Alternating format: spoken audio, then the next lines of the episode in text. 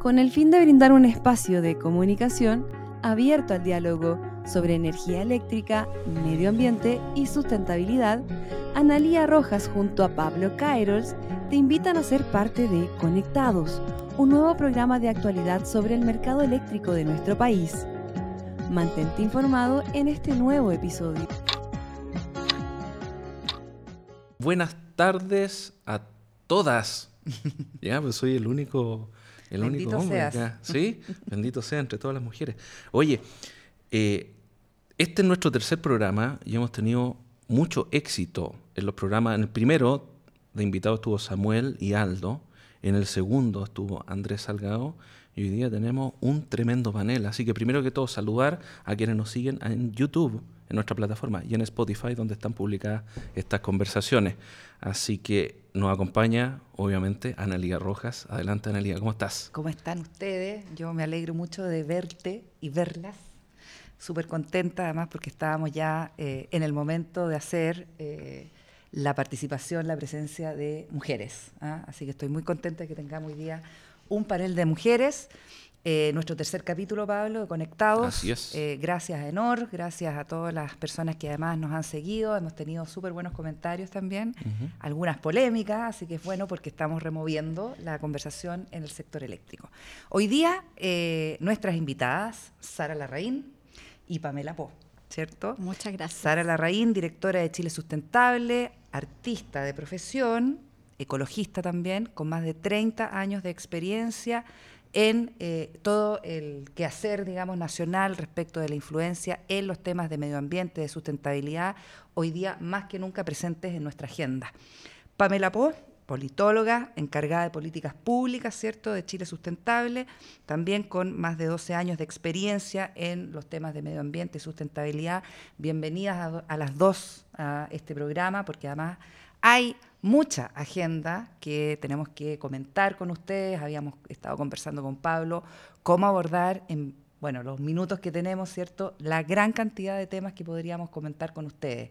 IPCC, eh, temas de mercado eléctrico, renovable, dominga, o sea, de verdad que la agenda está oh. saturadísima. Así que empecemos, Pablo, dándole la bienvenida también a nuestras Sí, pues bienvenida y gracias por acompañarnos. Y, para partir el, programa de hoy, eh, estaba revisando los datos que tenemos publicados en nuestro portal de CO2 y son realmente impactantes. Eh, debido al escenario de sequía que estamos viviendo, hemos tenido mucha más generación térmica. Y eso ha significado en términos de emisiones que en un mes, junio respecto a julio, incrementamos en el equivalente de 330.000 autos más que están circulando en nuestro país, solamente por el efecto de las mayores emisiones de CO2. Entonces, en un ambiente en donde queremos reducir el calentamiento global, queremos no pasarnos de ese grado y medio. Eh, viene, iba todo bien, íbamos bajando con más incorporación de energías renovables y de repente pasa este soplido que desde el punto de vista, eh, digamos, histórico, un, dato del hecho que este año es seco y nos vamos a la B.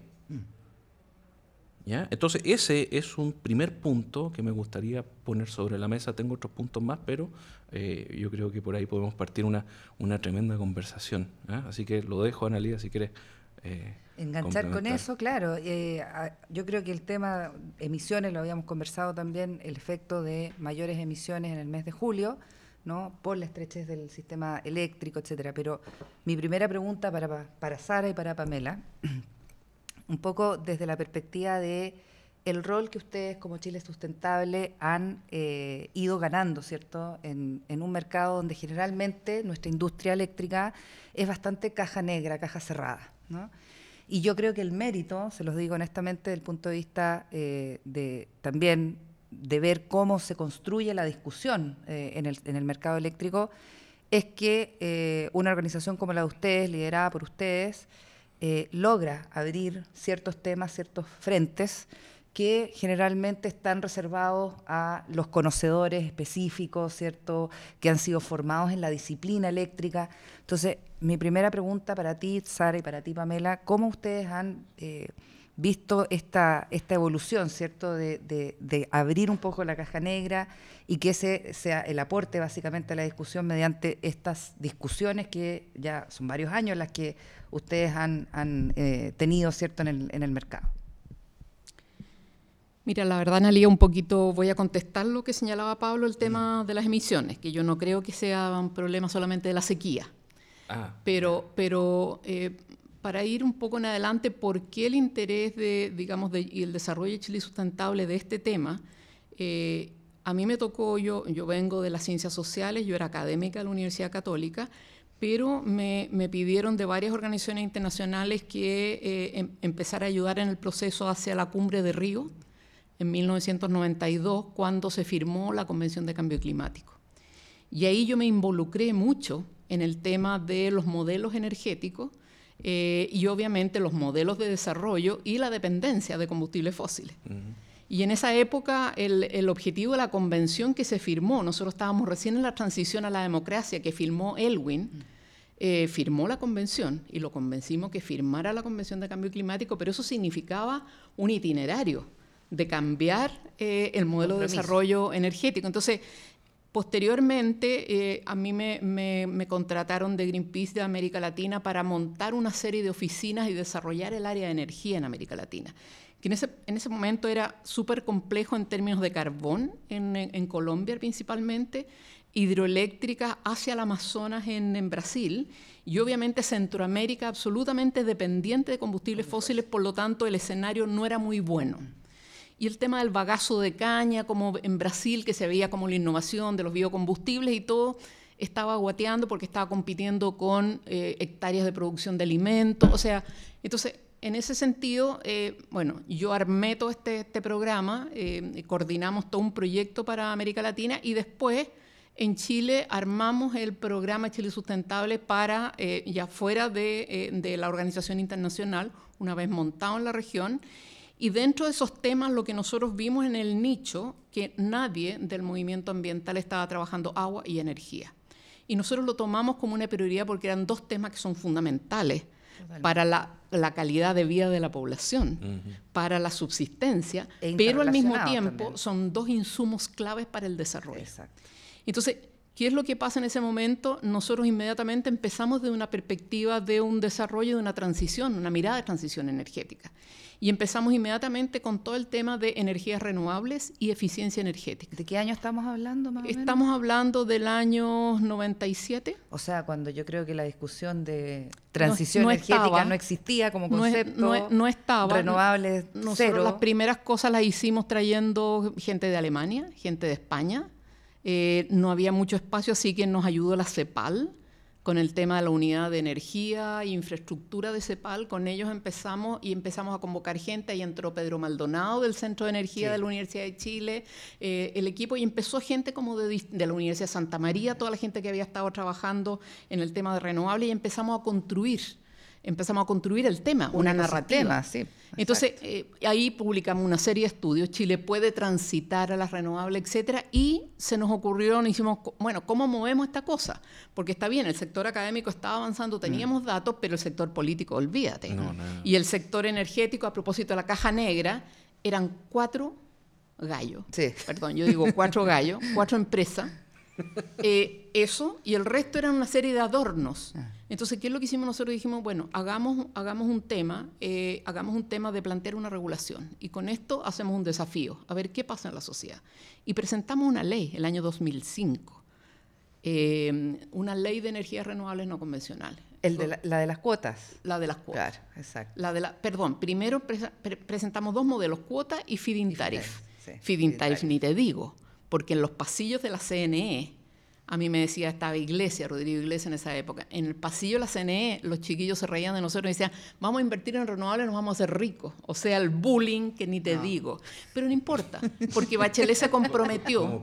Bachelet se comprometió, mandó a iglesias a Australia a ver el modelo australiano, que era carísimo para obtener nada. Y al final, bueno, trabajando, trabajando, logramos la ley de cuota. pero era 20, 25, 20, 20. No, era 10, no, era 10. 5. 5. 5%. Al año 2025. Y, yo desde el Congreso le decía a todos los parlamentarios, aquí da para 20, tiren 20. Y el gobierno llegaba desesperado, no, es que 8% porque va a encarecer, porque no sé Con qué. todos los miedos. Y, los parlamentarios, no. Y de nuevo llegaba el, este, porque por supuesto que llamaban a las empresas, y eso que estábamos gobierno de concertación, llamaban a las empresas igual, Rodríguez Grosso, bueno, todo el mono que ustedes conocen. Y entonces es súper interesante porque finalmente los parlamentarios, eh, con las cifras internacionales y todo, se dieron cuenta y dijeron, no, 10% y se aprobó la ley de 10%. Y ahí la presidenta Bachelet la verdad es que se las puso y dijo, mira Sara, yo voy a apoyar esta cuestión porque yo estuve exilada en Alemania y yo sé que esta cuestión funciona. Mm. Entonces yo creo que eso fue súper importante y ahí cuando tú pones una obligación, pero al mismo tiempo una multa. Por los Inmediatamente se empezó, pero simultáneamente había que generar un actor porque no había un actor. Entonces ahí empezaron Rubel Solman, los primeros, a armar una asociación de empresarios, porque antes era un tema esto de los ecologistas. No había nadie que. Entonces, y ahí se armó el primer grupo de acera que después de origen, en las reuniones en la oficina de uno y otro, era, era una ONG más. Todo, todo, muy doméstico. Pero, yo diría que se fue armando esa cuestión, pero una política pública, el liderazgo del Estado es el que permite cambiar el escenario para que los actores se comporten de otra forma. Y esa es la, esa es la gracia de la ley que después en el gobierno de Piñera, en el siguiente, dijimos, oye, vamos en 7, vamos a lograr antes, porque no ponéis 20? 20, 25. Sí, 20 y 20, 25, en vez de 10% ah. al año 2024. Ah. Pero, pero ahí quedó. Y en este momento nosotros debiéramos estar 50% al año 2030 o 60% al año 2030, debiéramos estar ahí. Yo se lo dije a, a Llobet, le dije, mira, en la política energética pusimos 70% de energías renovables general en el año 2030. Pon una meta renovable, manda la ley. Si no la mandáis tú, la vamos a mandar nosotros. Me dijo, no, sí, voy a ver, no sé qué, pero... pero es que ahí aparecen una serie de, Mira, yo ya estaba leyendo algunos, algunos hilos. Y, y, básicamente mi lectura de esto es que las energías renovables pasaron de ser un adorno, algo muy bonito, a ser algo que ya tiene peso. Central y ahora estamos ya en el cambio donde son quienes dominan la matriz y por lo tanto el siguiente paso, cuando ya estén completamente dominadas, es cómo nos adaptamos todos nosotros a seguirlas a ellas. Entonces, yo siento que estamos en un proceso político, pasándolo del tema técnico al tema político, en donde tenemos que dar el salto mm. e irnos desde ese, ese, esquema y llevarlo a que ellas, ellas son quienes llevan la batuta. No pasa porque hay obstáculos claros. Y esos obstáculos, claro, es del establishment de la energía, en el cual hay una serie de barreras que vamos a ver después vamos a que la analía las conoce súper bien, mm. Mm. pero está este tema de con qué criterios tú haces la planificación. Y ahí yo quiero contestar tu pregunta. Mm. Perdóname, el problema que estamos ahora y que iban a abrir, reabrir Ventanas 1, que tiene 50 o más años, no es un tema de la sequía, es un tema de errores graves en las, en las bases que tú tomas de la planificación. Y por lo tanto aquí hay un error del Estado en la planificación. Entonces, lamentablemente no, no es un tema, vaciaron los embalses antes del tiempo. Entonces, es... error tras error. Entonces, aquí hay un tema donde no hay un protagonismo, el, Estado sigue con una inercia planificando como si estuviéramos en cualquier cosa. Mm. Entonces, aquí no hay un tema de la sequía, aquí hay un tema en que el Estado no está tomando la información que corresponde para la planificación. Y lo está dejando solamente en el mercado. En el mercado y en un mercado que está dominado por agentes vinculados a los combustibles fósiles y a la matriz antigua. Porque como tú muy bien dices, hoy día nosotros estamos en un momento, en un momento estamos en fase, que lo, que dice la Agencia Internacional de Energía, estamos en una fase como tercera en el cual las energías renovables se, se acercan a un, eh, a un momento en el cual todo el sistema tiene que planificarse para adaptarse a las renovables. Exacto. y hasta el día de hoy seguimos con la lógica de que este adorno, que son las renovables convencionales, tendría que seguirse adaptando al marco fósil. Exacto, lo que pasa es que... Y por eso cometen errores y van a seguir cometiéndolo. Todos dicen, eh, ya, veamos cuáles son las energías que nos brindan seguridad y sobre esa ponemos estas energías variables. En vez de decir al final, pongamos todas las energías variables y después acomodemos el resto para que el bloque nos dé lo que necesitamos. Ese es el switch que hay que hacer. Y desde tu punto de vista, porque desde tu disciplina, ¿no? O sea, una persona que está eh, también eh, enfocada, ¿cierto?, en la discusión de políticas públicas. El rol, finalmente, de Chile Sustentable es de incidir, ¿no?, en la política pública. ¿Cómo ves tú estos últimos procesos de cambio? Básicamente en, los últimos tres años yo creo que hemos tenido discusiones súper abiertas, ¿ah? cosa que antes no, era tan así. Pero eh, me interesa tu opinión a propósito de tu informe Pamela Pu, ¿no? Informe Pu 2.0, eh, porque la Pamela ha hecho una gracia que es comparar todos los programas de los candidatos, además en este momento de recambio, estábamos hablando hace dos minutos, de cambios institucionales o de planas en la institucionalidad de distintas índoles, ¿no? Entonces, tú haces la comparación de los programas de gobierno y tienes un diagnóstico respecto de la mirada de energía, medio ambiente, agua. ¿Cómo, cómo ves tú primero la tonalidad así transversal y luego a lo mejor alguna visión más específica? A ver, eh, yo siento que el, sistema político en estos momentos, ¿cierto? Eh, para la construcción de política pública es antes del estallido social y post estallido social. Entonces, eh, la dinámica cambió. yo siento que no podemos evaluar lo que ocurrió hacia atrás porque en el fondo los políticos, el sector político está absorbiendo las cosas desde ese lugar. Eh, si uno mira los programas, me voy a referir a los programas de la, de la izquierda y la centroizquierda, eh, son programas que se nota que están tomando el pulso de los temas medioambientales, porque si tú piensas o miras la elección, por ejemplo, del apruebo, el apruebo gana en, em, en los lugares o en los territorios que son zonas de sacrificio, por ejemplo, o que han tenido problemas o conflictos socioambientales muy profundos. Entonces eso se hace, se empieza a notar y están tomándole ese pulso al territorio, eh, donde hay demandas con respecto al agua, la energía, conflictos socioambientales. Entonces como que hay y, además que son temas que se dejaron mucho tiempo. Yo me acuerdo que la frase cuando yo entré a trabajar en estos temas, la frase en materia de energía era que la política de Chile era no tener política energética. Esa era la única la política. ¿te acuerdas? Ah, la política es no tener política. No, es tener política, entonces en el fondo el Estado estaba, me acuerdo, los CEDEC, estaba el Estado como atrás y ahí se cocinaba todo en el fondo. Entonces estas cajas se empezaron a abrir. Y lo mismo ocurre con agua, por ejemplo. Con agua tú te das cuenta que se rechaza el 2020 una reforma, por ejemplo, para hablar del dominio de las aguas, ¿cierto? De que sean un bien nacional de uso público en rango constitucional. Y se rechaza el 2020 esa reforma y ahora tenemos que estar súper apurados tramitando la reforma al Código de Aguas, porque en el fondo hay una lectura de que esta situación cambia. Ahora, específicamente en, en energía, como yo decía, en la centroizquierda hay una comprensión que el tema de las zonas de sacrificio no pueden existir, o sea, y ya no pueden esperar. Entonces, ya están colocando, proponiendo cierto eh, fin a las zonas de sacrificio, descarbonización acelerada, eh, renovables, el impulso a las renovables y también eh, carbono neutralidad al 2040. Y esto, yo ahí, el tema de la carbono neutralidad, hay una innovación en el sentido de que incluso la ciencia y el gobierno actual hablaron en el Congreso que tenía que ser al 2050. Entonces, como que siento que ellos están tomando este pulso de que no podemos esperar porque hay, un, hay una gravedad en el fondo. Por otro lado, hay una lectura sobre los distintos temas y yo diría que hay los, los programas más completos de la centroizquierda, ¿cierto? Son los programas de Boric, Narváez y Proboste. Hacen un despliegue, ¿cierto?, de políticas y bajadas, ¿cierto?, eh, sobre la materia que es importante e interesante mirar. Ahora, vamos viendo eso si, se puede hacer o no, pero en el fondo hay una oferta. En el candidato de la derecha, eh, Sichel tuvo un programa bastante más completo que el resto de sus competidores, en este caso, sus contendores, eh, y tenía bastante más trabajado el tema de energía, biodiversidad, me parece, si que no mal no recuerdo, y el tema de agua. En agua me llamó la atención porque había como un despliegue de políticas bastante, como que estaba bien asesorado, me dio la impresión.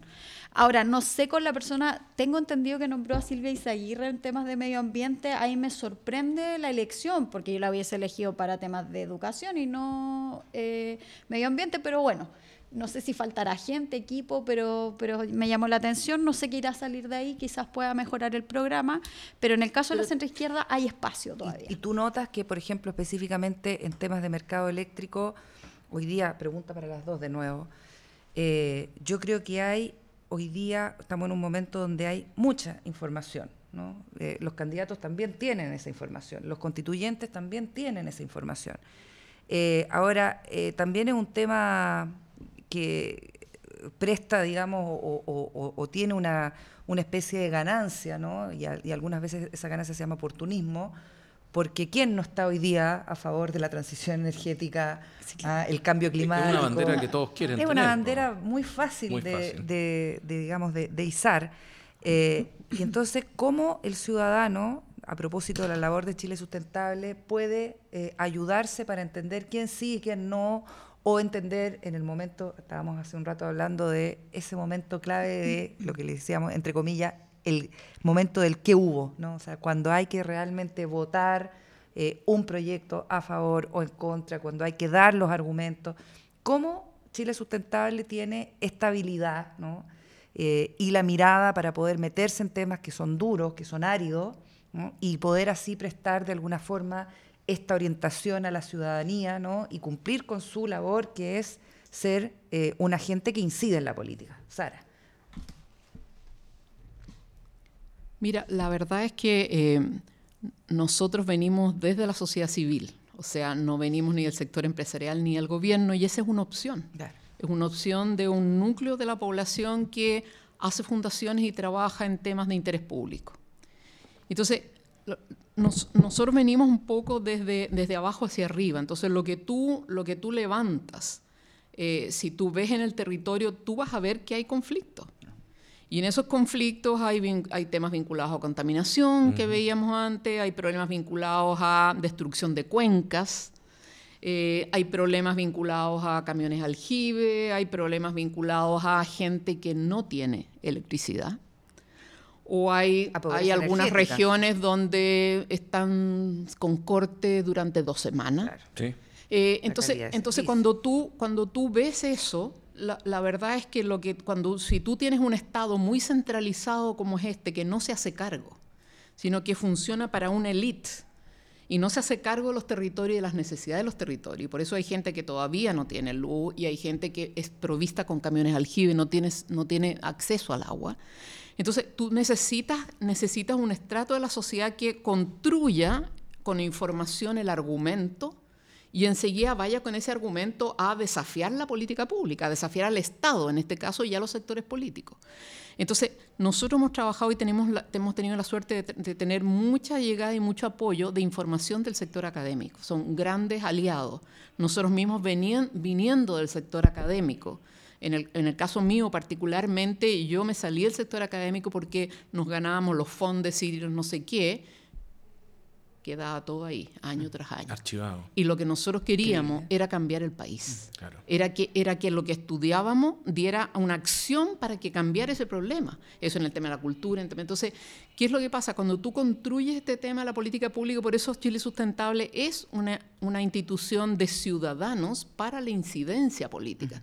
Nosotros no trabajamos un estudio para tener el estudio, no. Trabajamos el estudio que necesitamos para fundamentar el cambio que queremos. Y nos podemos demorar 10 años. En Código de Agua llevamos 10 años, en Glaciares llevamos 15 años. En la Ley de Energía Renovable fueron 4 años más cortos, pero en eficiencia energética tuvimos 8 años. Y finalmente la, la, ley, resulta que el equipo, de, em, el, equipo de, del último gobierno de Chile Pacheco no lo priorizó. Tuvimos mesas, tú participaste, en, participaste en las mesas de eficiencia energética, todo Chile participando en la mesa, y finalmente todo ese conocimiento del establishment y de la academia no llegó a una ley. Entonces, al final le dije al, ministro que siguió, Rebolledo, le dije, oye, eh, está todo esto, esto, esto esto se va a olvidar. Entonces, bueno, si ustedes no van a presentar un proyecto de ley, presentamos nosotros. Y escribimos un proyecto de ley con ayuda de varios amigos y todo lo demás, y los, senadores, lo, digamos, lo, firmaron. y finalmente, en ese, el gobierno siguiente dijo, ya, si me interesa, mandó otra propuesta, se fundieron y salió la ley de eficiencia energética. Entonces, esa, es como la forma que trabajamos nosotros. Nosotros trabajamos en respuesta a una necesidad de la sociedad. Mm, mm. Entonces, ¿qué es lo que pasa en el tema, en el tema energético? Yo creo que sí, Analia. Hoy día, eh, hoy día hay una sensibilidad en el sector de energía justamente por lo que decía la PAME, porque estamos en elecciones. Mm. Pero cuidado, que lo que ocurre en las elecciones no ocurre después en el día a día cuando ya las autoridades se trasladan. No necesariamente No necesariamente, y lo que todo el mundo y en todos los países se sabe es eso. Segundo, el tema, el, sector constituyente sabe de las zonas de sacrificio Que, pero, pero, pero el sector constituyente tampoco tiene un, un, discurso claro de qué elementos vinculados al derecho universal de la energía, eh, objetivo de desarrollo sustentable número 8, o sea, no sabe cómo formular aquello y después cómo dejar los ganchos para que se cambie y se incluya en la ley sectorial, que es lo que va en la etapa que, viene después. Entonces, yo creo que queda mucho trabajo por hacer. Por eso es tan relevante este programa que ustedes han organizado, Pablo, porque permite que estas cosas, como decía la analía, se conversen y, y, la gente se vaya alfabetizando con el objeto de que lo pueda tener elementos básicos para transformarlo en una demanda. Se mm. visibiliza, se masifica y se transforma en una demanda. Y cuando tú logras tener una demanda más masiva, tú tienes el, poder o, la fuerza de cambiar la política. Es el proceso político. Ahora, y yéndonos más al, al, área chica, al área chica tenemos esta eh, ley, este proyecto de descarbonización al 2025. Y hay toda una teleserie atrás que se forma con esto. A mí me gusta utilizar esa palabra teleserie porque eh, eh, y, uno lo escucha y no, que no se puede, que sí se puede, que no, que las baterías, que otros dicen que irresponsable, no, que mira la sequía, necesitamos. Entonces, al final generan una, una carbonada llena de cosas. ¿Cómo descremamos eso y lo ponemos en palabras simples según su visión, Pamela? Mira, yo, yo lo que he visto, en, me ha tocado ver hartos proyectos de ley mm. en distintas orden de cosas, medio ambiente, eh, agua, etcétera, energía, mm. y siempre hay una negativa a querer avanzar. O sea, hay una negativa a querer colocar las cosas por ley, porque por ley es obligatorio. Siempre se busca lo voluntario, lo, lo el acuerdo, lo no mandatorio. Entonces, en general, siempre el, el, la lógica es no a la ley, ¿cierto? imponer como que hay, Imponer que hay un problema. Y, y, empiezan todo esto, a, mí me da mucha risa después de todo. ¿ah? De partida, lo voy a decir, es un tema como hasta medio patriarcal en cómo este sector, eh, como muy masculino, de decir que estas cosas son técnicas por ejemplo, que a los parlamentarios les dicen esto es muy técnico, cuando en realidad la lógica es que también hay cosas que son éticas.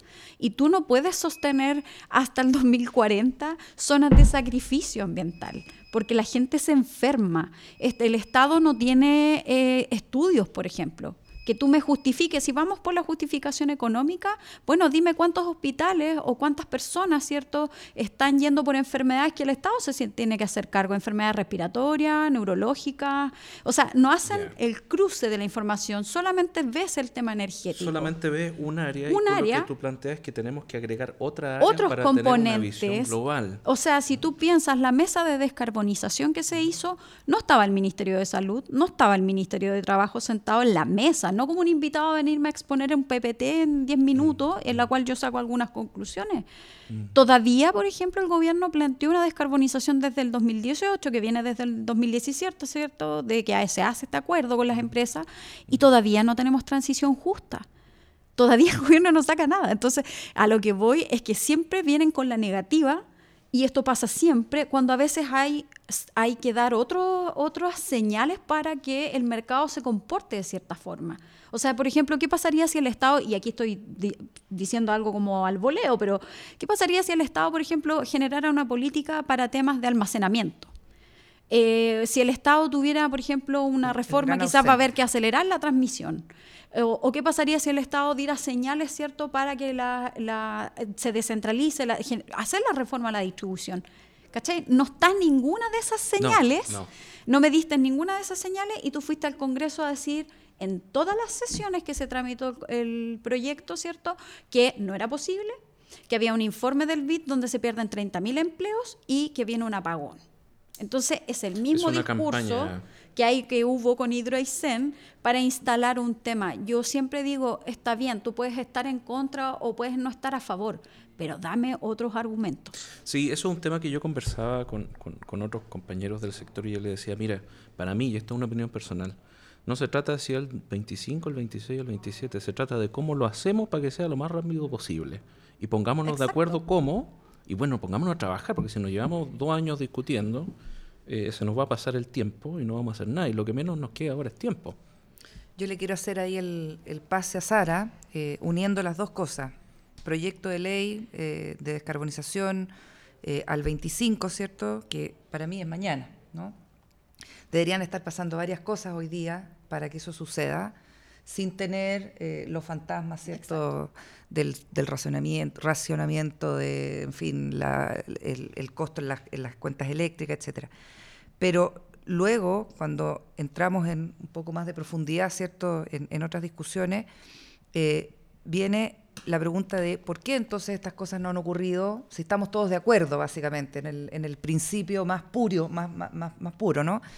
Y ahí engancho con el estudio que ustedes, el último estudio, ustedes han hecho dos grandes estudios básicamente como aporte a la discusión y para mover un poco la jaula, ¿cierto?, del mercado eléctrico, frase tuya por lo demás, eh, que es el estudio primero de descarbonización que hicieron hace un par de años, ¿no?, el 2019, y ahora a punto de lanzar este 3 de septiembre, ¿ah? con bastante, además, eh, con un fondo técnico muy eh, relevante, un lanzamiento de un informe que se llama Las barreras y las distorsiones a la penetración o del mercado de las renovables. Súper importante. ¿Somos los primeros en anunciarlo? Los primeros. Los primeros, porque en realidad el acto oficial es el 3 de septiembre. Pero Sara, amiga nuestra de nuestra casa, nos va a hacer un adelanto de eh, la referencia de ese estudio. Básicamente invitarla a las dos a decirnos qué fueron los, así, eh, los gringos dicen los findings, o sea, qué es lo que encontraron, qué es lo que se encontró, cuáles son las grandes conclusiones de ese estudio y de nuevo, por qué es tan importante tener esa identificación de barrera al 2021, eh, porque uno pensaría que con la gran cantidad de cifras que vemos todos los días en las noticias, los 10.000 mega instalados de capacidad renovable, los 6,3 gigas que van a entrar este año y todo, uno podría pensar que ya no hay barreras a la entrada de las renovables. Entonces, hacerte el gancho ahí, Sara, por favor, y Pamela, cuéntenos, eh, ese es el, punto importante además para dejar los mensajes puestos en nuestra audiencia.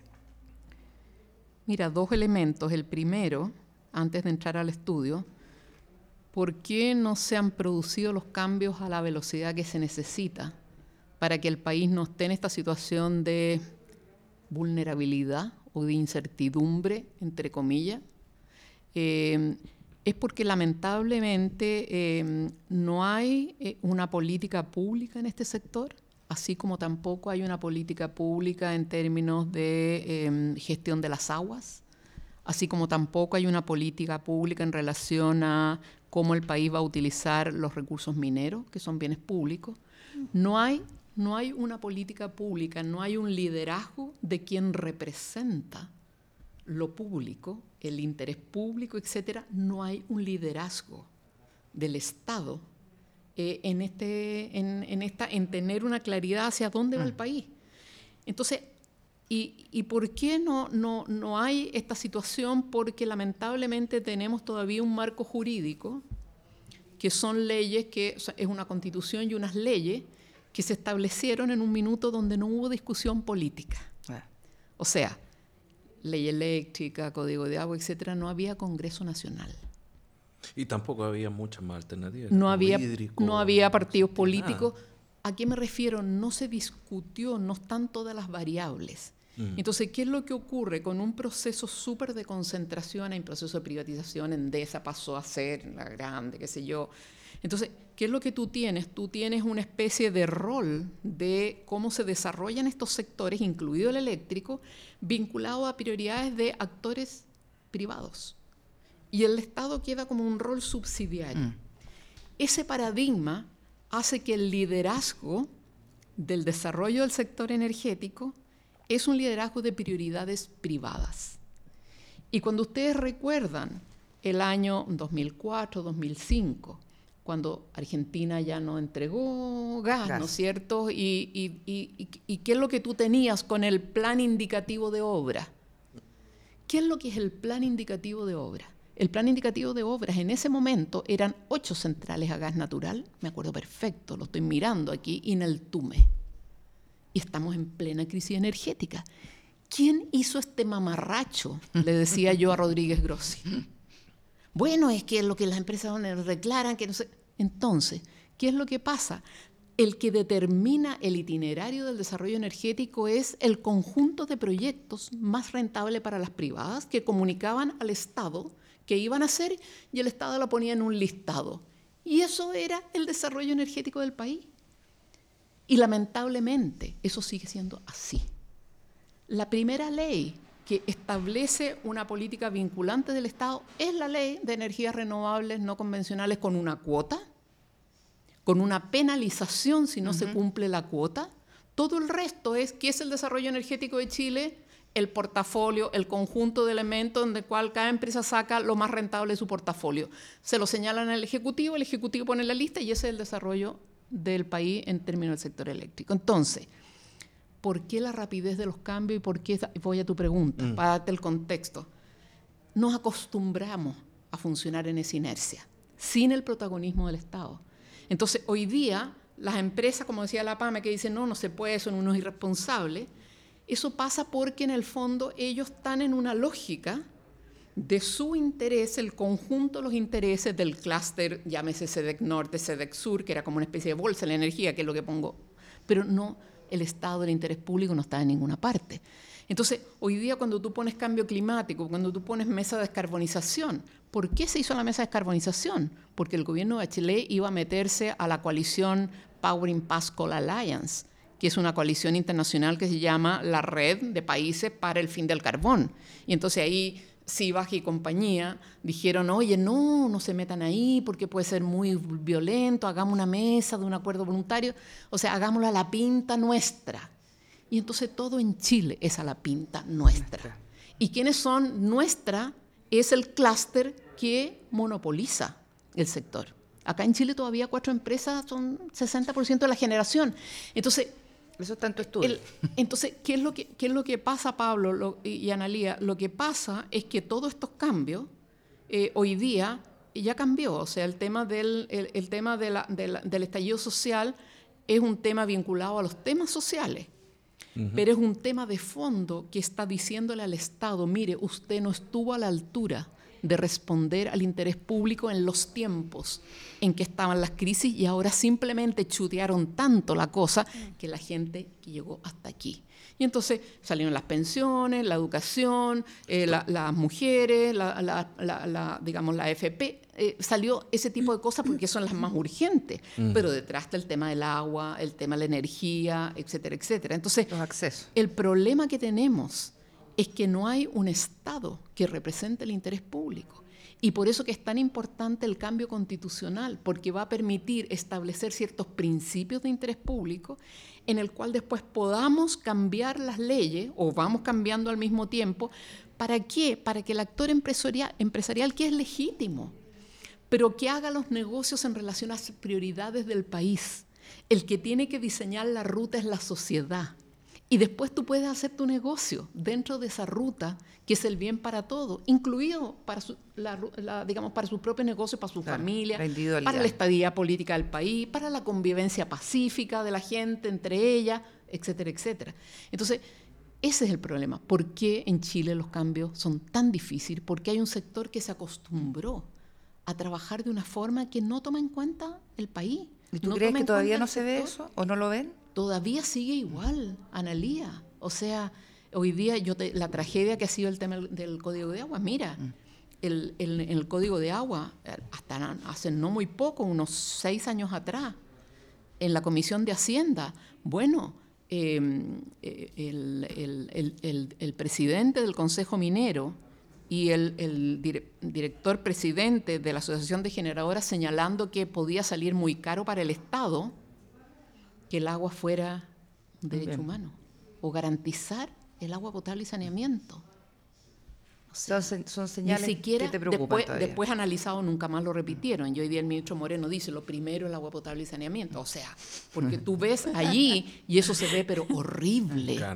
Pero es por un sistema de ensimismamiento ah. en el cual no han desarrollado las cosas en relación a un proyecto país y lamentablemente el Estado de Chile, por todos estos marcos y esta historia que hemos tenido, no ha establecido la ruta. Y aquí lo que tiene que la constitución y la política en este minuto, y si no el sector político muere, mm. tiene que establecer la ruta vinculada a cuáles son las prioridades de desarrollo que generen una estabilidad social, ambiental y política para el país. Y ese es el tema de fondo. Y, tratando de llevar eso al, tema al tema eléctrico y a las notitas. La ley 2025. No, no, no. Mi pregunta va más allá. No, si, si, si tuviésemos que hacer una. O, pensar y dejar una lista de cómo enfrentamos el desafío energético, el desafío de descarbonización, ¿cuáles serían las grandes, los tres grandes lineamientos que deberían ir primero? Esto se hace así, esto se hace así, y estos son los temas prioritarios. Después nos preocupamos del resto, tratando de, darle la receta quizás a quienes sean los, los futuros eh, las autoridades, autoridades que estén ahí, desde tu punto de vista. Puntos, hay cuatro puntos. Nosotros, de hecho, hemos tenido, fue ayer, Pame, o antes de ayer, eh, tuvimos, estamos teniendo reuniones con los comandos.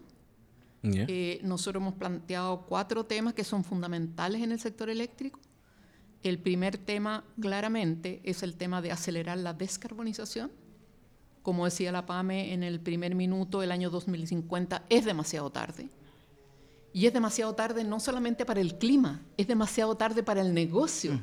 El año 2050, ¿quién va a quedar con aquello? O sea, entonces, descarbonización y ahí eh, justamente vienen los temas que yo creo que vamos a cerrar con eso del estudio que vamos a lanzar el día 3, en el cual eh, señala cuáles son las propuestas de cambios regulatorios para acelerar la inserción de las renovables que permita acelerar la descarbonización, porque son dos puntos que son, están, eh, están unidos.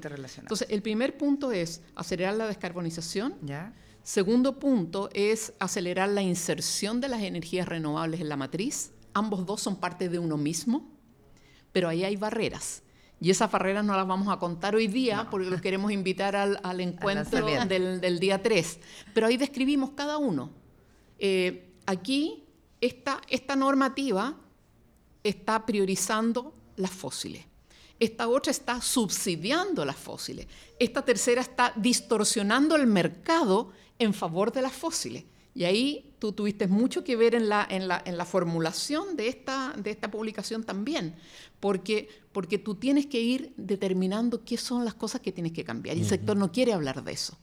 Entonces, para nosotros es descarbonización acelerada, eh, incorporar eh, aceleradamente las energías renovables no convencionales. Nos estamos refiriendo solar, eólica, solar con concentración, si se pudiera geotermia sería maravilloso, bombeo, bueno, etcétera. Hay un tercer elemento que es clave, es el tema de superar la pobreza energética.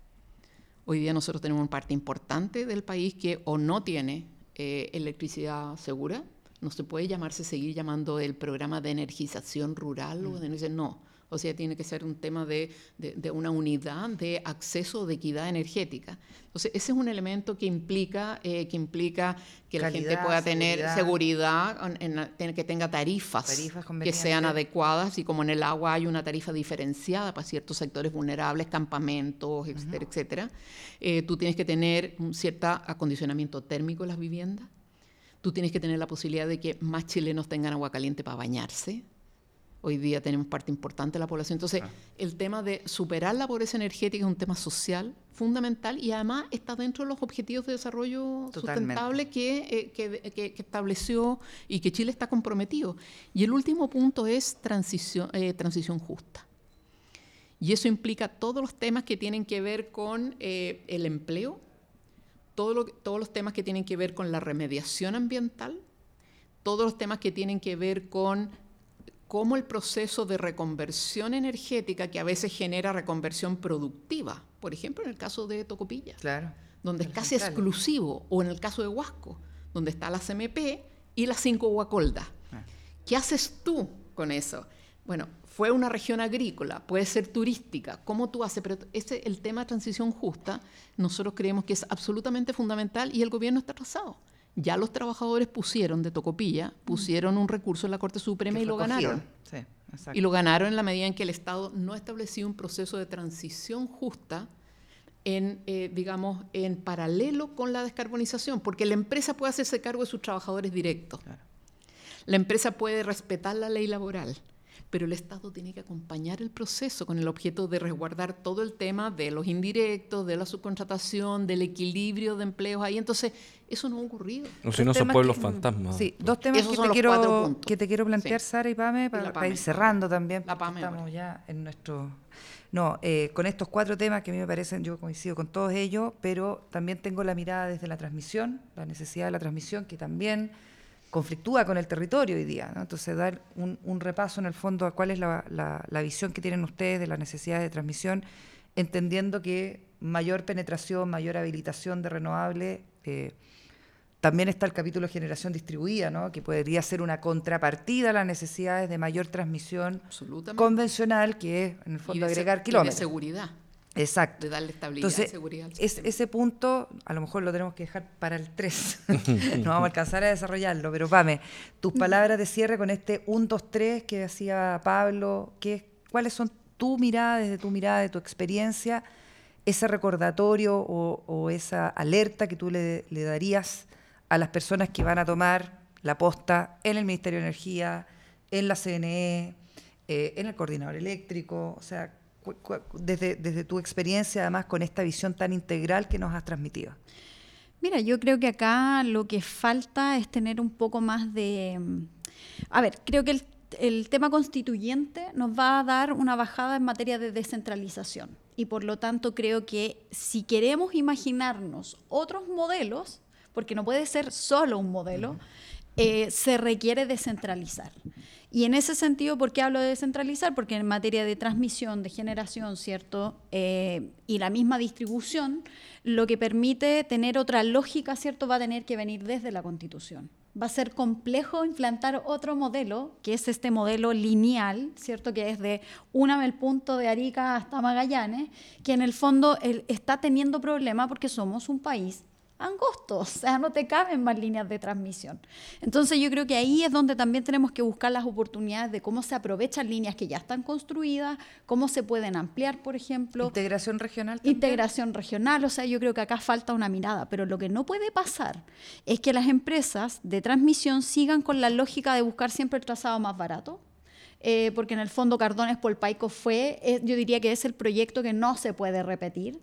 Eh, y ver cómo las empresas buscan trazados en los cuales las comunidades también tengan la oportunidad de... Acá en Chile falta demasiado el tema de la... De la mm, el problema que tenemos también con el SEA, o sea, acá falta una reforma mm. del servicio de evaluación de impacto ambiental, o sea, acá no es solamente el tema de la transmisión, la generación, también falta una mirada desde lo, del Estado. El SEA, es cierto, es en estos momentos un buzón un checklist que se le hace a los proyectos y además el Estado le mejora los proyectos a los privados. O sea, con plata de todos les mejoramos tres veces. Y, después, una vez aprobado, se llenan de, los tribunales, se judicializan y al final no se puede hacer nada porque las empresas, pero el otro reclaman, dicen, yo saqué mi, evaluación. Y, ahora no puedo hacer nada y tengo y el Estado no me responde. Y el Estado Entonces ahí algo está... Y el problema de, de, raíz es el servicio de evaluación de impacto ambiental. O sea, eh, por otro lado, por ejemplo, hay una resistencia que se ingresa en todos los proyectos al O mm. sea, hay proyectos más chicos. Por ejemplo, hay un tema ahí con las diésel. 2,9 los proyectos para no mm. ingresar, para saltarte el, estudio. Menos de Hacer la pertinencia. exactamente. Entonces, yo creo que acá, si queremos mejorar en materia de transmisión y, el y bueno, que hay que tocar la distribución, en este gobierno ya no se hizo, mm.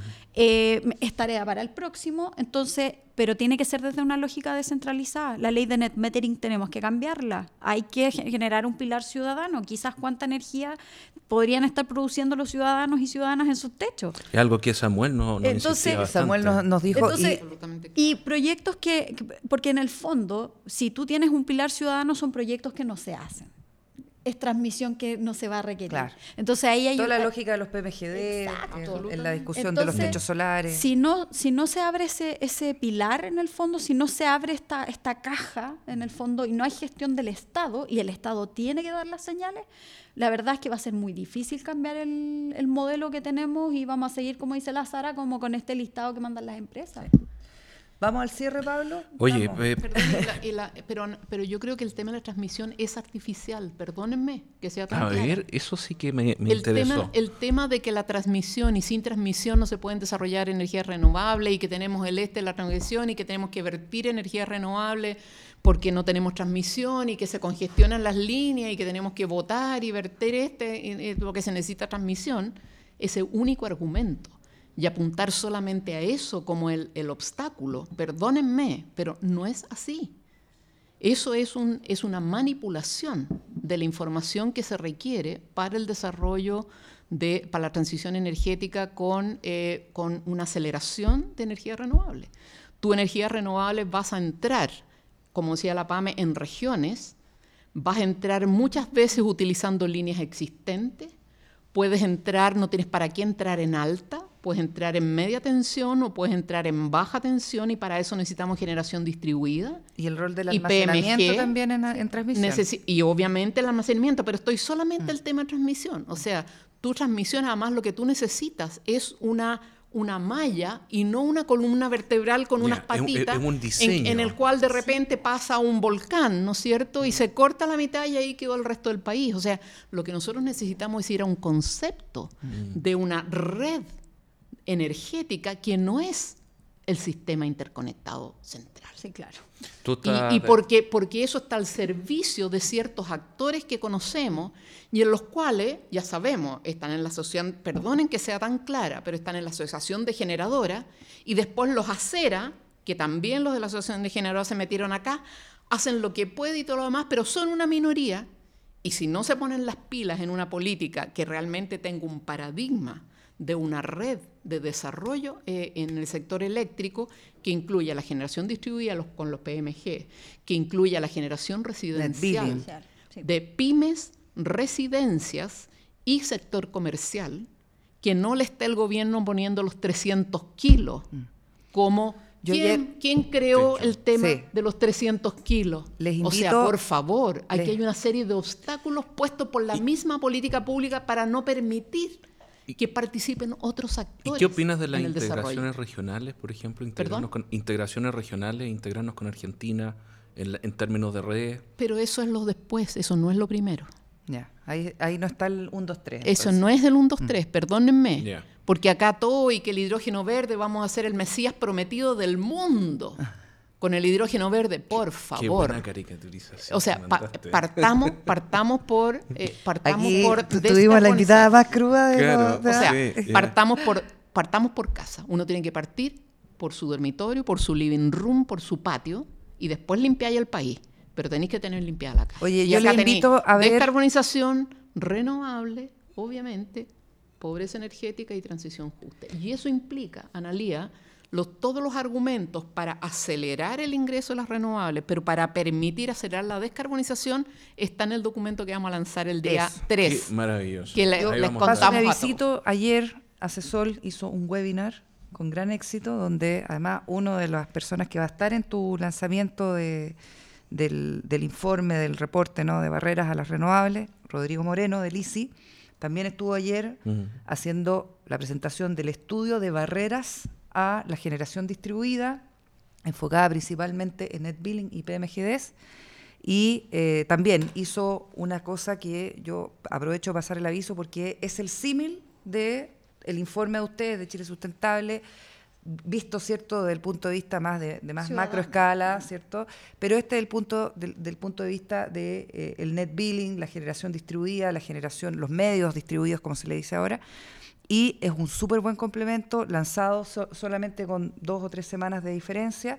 Vamos a tener dos excelentes reportes, ¿no? donde se identifican este tipo de barreras, que son algunas regulatorias, otras son comerciales, otras son de competencia, ¿no? Así que está, está la información. O sea, invita de nuevo a todos los que van a participar y hacer un programa así. No, pero nosotros felices, estamos generando. Vamos a tener que ampliar el estudio, así. El desafío nuestro, el desafío nuestro es eh, invitar y tener una conversación tranquila y sin tapujos. Nosotros muchas veces, por ejemplo, el, otro día día cuando estaba Andrés, hablaba del GNL y nosotros le dijimos, no te vamos a interrumpir tanto, solamente un poco porque queremos conocer tu opinión y luego tener la opinión de otros agentes y ahora tener la valiosa opinión de ustedes con, con este amplio espectro, este radar más ancho de, que incluye sociedad, eh, energía, contaminación eh, y proceso eh, para nosotros es lo mejor que nos puede pasar en el programa. Así que estamos súper eh, contentos de que nos hayan acompañado, agradecidos por, por su participación. Analía, no sé si quieres decir tú las palabras de Nada, al cierre, o, Pamela. Las palabras de, Pamela y las palabras Yo, de Sara. al cierre, eh, sumar que todo esto que hemos hablado tiene un contexto de crisis climática y ecológica, además. Mm. Entonces. ¿Se nos olvida los eléctricos eso? Sí, bastante. Se nos olvida. Es decir, si estamos, estamos, estamos, con decreto de racionamiento.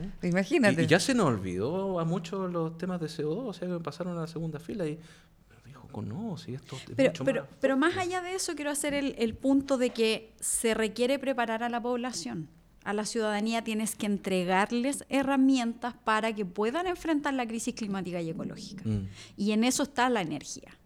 Entonces, si tú sigues teniendo una mirada, ¿cierto?, tan centralista de la energía, el problema es que no le vas a poder entregar soluciones a la gente. O sea, por eso el tema ciudadano es importante. La incidencia. Sí, claro, porque si no, no, no, o sea, la idea sería ojalá que todo el mundo tuviera un techo solar o que pudiésemos hacer cooperativas, qué sé yo, pero democratización en de la energía, democratizarlo, tenemos el tema pero, pero en el fondo porque vas a tener que enfrentar un cambio climático peligroso, o sea, el 1,5 yo creo que estamos lejísimos mm. de, mm. poder contener. Y PCC así lo dice. Sara, tus palabras al cierre. Mira, yo en la misma línea, yo creo que eh, estamos obligados a, eh, a enfrentar que el mercado haga lo que tiene que hacer. Ahora, si tú me dices la preferencia, nosotros estamos por la energía ciudadana. La energía es un derecho, eh, el sol, el viento no son propiedad de nadie, no tenemos para qué importar petróleo y claramente la generación distribuida eh, y la generación residencial son el nuevo paradigma. Y acuérdate de aquí a 30 años, nosotros el ideal es que tengamos cada familia pudiendo generar desde sus propios techos y que el Estado le ayude con ese sentido no tenemos para qué molestar a todos los territorios y sacrificar a zonas para poder nosotros prender la luz. Mm. Y por otro lado, la generación distribuida, ¿por qué una, un emprendimiento agrícola? ¿Por qué una asociación de agua potable rural no va a poder tener su propia eh, si tienes el sol y el mm. viento como combustible. O sea, acá la idea del desarrollo es que realmente sea un desarrollo para todo. El desarrollo no es el mercado eléctrico. El desarrollo es que todos tengan la posibilidad de acceso a servicios básicos como agua, energía, educación, etcétera. Desarrollo humano, finalmente. Para, claro, para poder tener una sociedad y una convivencia, porque ¿qué es lo que buscamos finalmente? Buscamos una sociedad en la cual haya una convivencia democrática y una estabilidad política. Y para eso tú necesitas que toda la gente tenga acceso a producir estos bienes. no, no, no es que todos seamos, tengamos que ser consumidores. Y el mercado no se acaba. El mercado no te va a resolver. no, no. Está okay. Claramente. Bueno. Sara, Pame, Muchas gracias por la invitación. Estamos, pero súper pasado en el tiempo, pero súper entretenida la conversación. Vale la, pena, vale la pena, todo el rato. Así que yo les agradezco de verdad la invitación, eh, que hayan aceptado además estar tanto rato, eh, además generosamente compartiendo experiencia, pero sobre todo más que la experiencia pasada, es siempre importante, la mirada de futuro, ¿ah? que no siempre todos la tenemos. Así que eso. Gracias, que esté muy bien. Nos vemos en un próximo programa. Hasta la próxima. Hasta la próxima.